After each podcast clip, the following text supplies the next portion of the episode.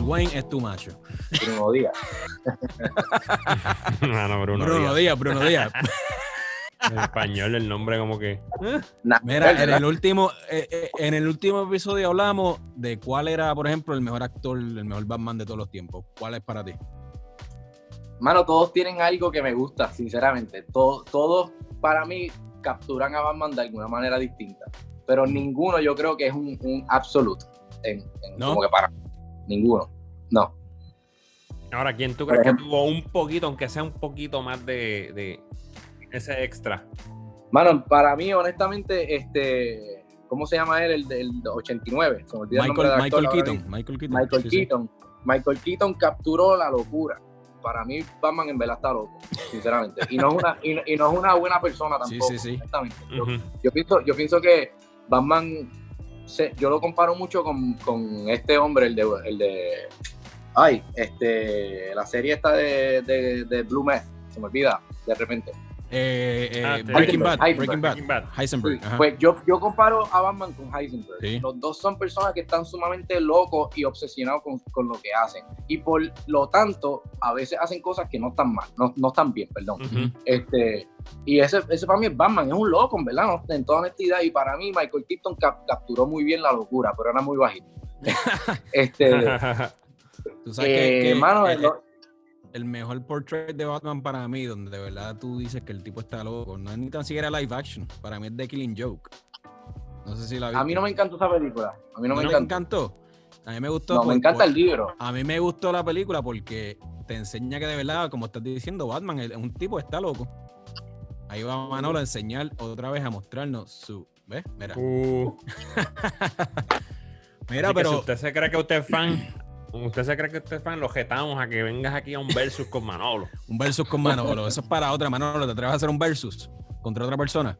Eh, como, como te dije, sé tanto que se me olvida. Pero no tengan miedo, papi, olvídate de eso. Olvídate de eso. Ahora, sabemos cuál fue el actor que tú crees que interpretó mejor esa locura, pero eh, película, eh, historia, eh, ¿sabes cómo te digo? El storyline, el plot, ¿cuál fue la más que te gustó? Tengo que decir que Christopher- eh, la película de Christopher Nolan, este, what's his name, el actor, Este, Christian Bale. el. Sí, con Christian, Christian Bale. Para mí la- lo, que, lo que tiene brutal las películas de Christian, Christopher Nolan es la historia y es el Joker. Pero este, Christian Bale hizo un buen eh, Bruce Wayne. No hizo un buen Batman, en mi opinión. Para mí. Christian Bale es demasiado llorón como Batman. Uh, Este, shots fired. Pero- Interesante, ¿viste? sí. Esa me dolió en el corazón aquí, ¿viste? Pero dale. Ajá. No, pero eso está interesante. Wayne, Yo no había escuchado verdad. ese ángulo. No había escuchado ese ángulo. Que uno hace un buen Bruce Wayne y otro un buen Batman. Eso es buena. Sí, un buen ángulo. y- Nunca había escuchado ese ángulo. Entonces, ok, Exacto. dices que Michael Keaton tiene la combinación perfecta. Un buen Bruce Wayne y un buen Batman. no es un buen Bruce Wayne, Michael no es un buen Keaton, Bruce Wayne, es un buen Batman. Exacto. Entonces locura, Christian. Bale tiene, eh, es un un mejor Bruce Wayne, pero no, no es, el- es un Batman llorón. Y entonces. ¿cómo categorizas entonces a Ben Affleck ahí? Ben Affleck era mucho más parecido a, a este libro que tengo por aquí también. Boom. A- ¿Cómo se llama este libro? The Dark Knight Returns. Ok, sí, sí, sí. sí. este, Que ya es un Batman más viejo también, ¿no? Es un Batman más viejo y es un Batman más loco. Este libro lo escribe Frank Miller. Frank Miller. Frank sí, sí. Miller le gusta, sí, Frank Miller le gusta es- escribir a Batman literalmente como que está uh, uh, bien tostadito. Sí. Este, al punto de que Christian, eh, Frank Miller escribió un cómic donde a Batman literalmente va brincando por el techo gritando I am the goddamn Batman. Este, Wow.